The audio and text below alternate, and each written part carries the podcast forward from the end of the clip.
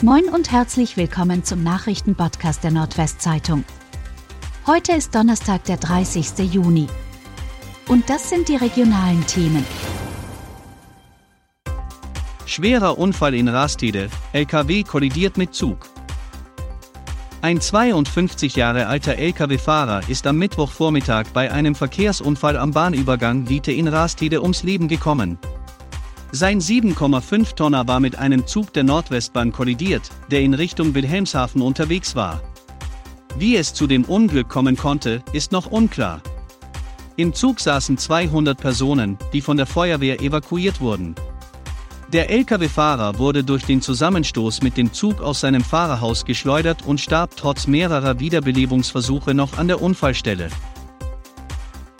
EWE erhöht Preise für Gas und Strom. Die EWE erhöht zum 1. Oktober erneut ihre Gas- und Strompreise.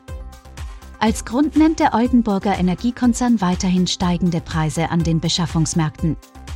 Nach EWE-Angaben zahlen Kunden in der Grund- und Ersatzversorgung ab 1. Oktober für Strom pro Kilowattstunde brutto 37,81 Cent und damit 11,76 Cent mehr als heute.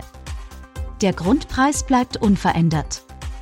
Für einen Durchschnittshaushalt mit einem Jahresverbrauch von 3000 Kilowattstunden ergeben sich nach EWE-Angaben dadurch Mehrkosten von rund 352 Euro im Jahr bzw. rund 29 Euro im Monat.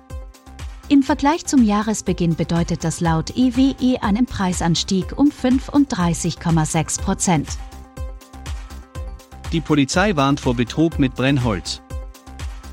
Mit einer neuen Betrugsmasche wollen Diebe die Energiekrise und die Sorgen der Bürger für sich nutzen. Sie geben vor, Brennholz zu verkaufen. Im aktuellsten Fall bestellte ein Mann Holzpellets im Wert von 560 Euro. Die Ware kam nicht an. Er recherchierte und stellte fest, dass er es mit Betrügern zu tun hat. Vor einem Kauf sollten sich Interessierte die Seite genau anschauen und nach einem vollständigen Impressum schauen, rät die Polizei.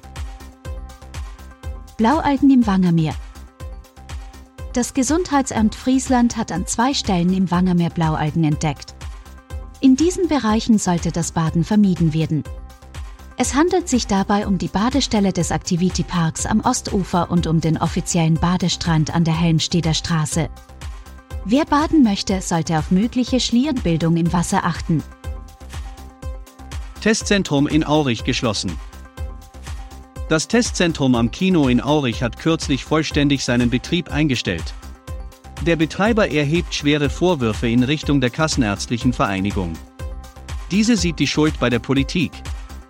Für die Betriebsaufgabe gibt es mehrere Gründe, doch einer wiegt besonders schwer, wie der Betreiber sagte, die Auflagen und Anforderungen an die Testzentrumsbetreiber sind immer weiter gestiegen und die Vergütungen gesunken.